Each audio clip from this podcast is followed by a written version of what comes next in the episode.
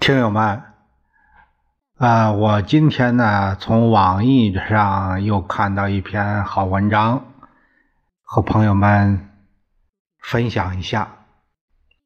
这个题目是说洋务运动，这是晚清啊，洋务运动的企业几乎几乎都失败了。啊，它为什么会失败？这个有一个这样的讨论话题：翻开历史书，啊，回到晚清那段悲催岁月中，我们去看一看，瞅一瞅，这段历史可以告诉我们很多本质性的东西，让我们更加清楚明白的看清。事物的本来面目。一八四零年，晚清的大门被西方列强砸开了以后，后面的故事就是一路的落后，一路的挨打。第二次鸦片战争让晚清第一次发现了西方列强的强大，英法联军只有几千人。就能够占领京城，火烧圆明园。这个事情发生以后，晚清的统治阶层被打醒了，他们觉得应该做出改变了。很多人说晚清没有做过改变，没有做过调整，这个有点冤枉晚清。晚清的统治者们其实也看到了自己的问题。当然，他们是不可能承认制度不如人，他们承认的是技不如人。十九世纪六十年代开始，轰轰烈烈的洋务运动就开展起来了。不过，这场持续三十多年的洋务运动，最终以失败告终。失败的标志就是甲午海战，北洋水师全军覆没。大家知道，洋务运动的核心思想是八个字：中学为体，西学为用。意思很简单，只能学习洋人的技术，不学习洋人的制度。其实这样的学习没啥大意义，关键就是制度不行。不学习制度，那就代表着什么都不行。我们今天来看看洋务运动中办的那些企业为什么到最后都失败了呢？通过企业来看封建制度之伤，这样大家就能更好的理解，就更加直观一点。洋务运动三十多年，创办了大量的企业。首先创办了军工，随后采矿、纺织等等。你像安庆军械所、江南制造总局、福州船政局、轮船招商局等等。大家看到这些企业。啊，这个企业是双引号的啊，因为是官办的，这都是官办、官商系列的企业，典型的官商。这些官商企业它到底存在哪些问题呢？问题其实只有一个，管理模式，也就是制度存在的问题。主办各个企业的负责人都是官员。他们对办企业几乎是一窍不通。当时创办的这些企业实行的是衙门式的管理方式，凭借着各种行政命令办事儿。你像张之洞创办的汉阳造铁厂，既没有勘探铁矿的位置，也不知道煤在哪里，上来就开始。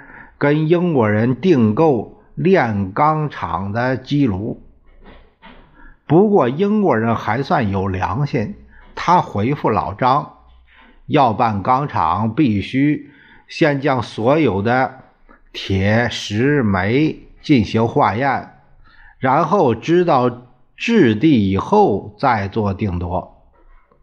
不过老张不管这一套，他说：“你们只需要把造铁的机器给我就行，卖给我就行。中国地大物博，什么都有。”最后的结果是，前后兴师动众，花了几百万两的银子，却没有炼出一吨的生铁，不能用啊！张之洞这样开明又有才的官员尚且如此，其他的那就更不用说了。第二个问题是任用亲信谋取私利。盛怀轩，他是洋务运动中。著名的人物，这哥们儿不光职位很出名，敛财的手段也厉害。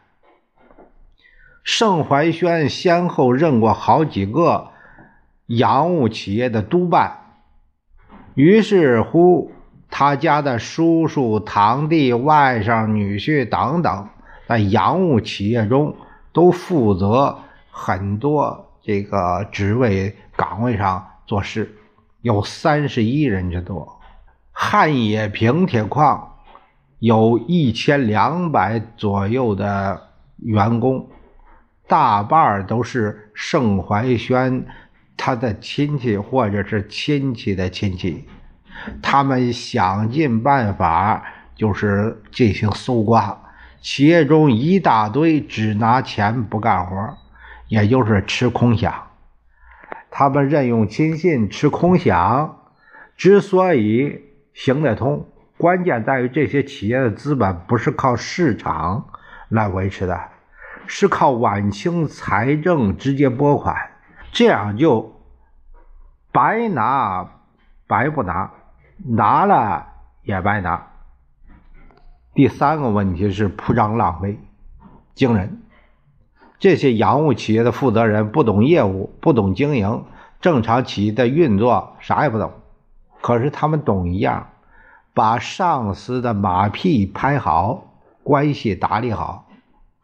每次上级来检查，这些企业负责人就忙得四脚朝天，四处装饰布置，那个备办美食佳肴，馈赠礼物。干这个，你像汉冶平公司，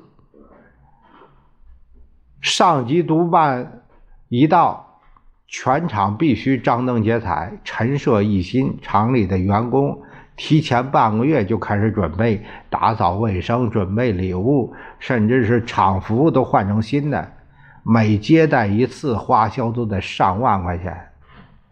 那大家说说，这样的企业，这样的情况。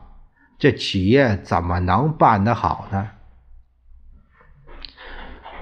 第四个问题就是效率低下，管理混乱，责任不清，必然导致效率低下。晚清原来给马尾船政局的指标是每年造两条两艘船，实际上从一八七七年以后，每年最多就造一艘。质量还是严重不咋地。光绪帝曾经说：“中国制造机器等局不下几十处之多，每年花费巨大。可打仗的时候，还不得不向外国采购武器弹药。这样的模式，这样的工作效率，不失败才怪。没办法，大家都是铁饭碗，干活也就不上心了。洋务企业的问题。”还有很多，你像企业负责人中饱私囊、贪腐严重、没有合理的监督机制等等，可以说洋务运动的失败是必然。没办法，光改革经济模式，其他的不动的话，必败无疑。我们从洋务运动的大哥李鸿章口中也可以找到答案。他说。中国文武制度事事远胜于西方，独火力万不能及。这句话说明了当时晚清整个统治阶级的思想是学西方的技术可以，学西方的文武制度万万不行。最后，我想说，晚清的统治者们一直到最后灭亡都没有搞清楚一个问题：生产关系不调整的话，生产力的发展是会遇到瓶颈的。往事有时候回味起来还是很有味道的，大家想想看，是不是这回事儿？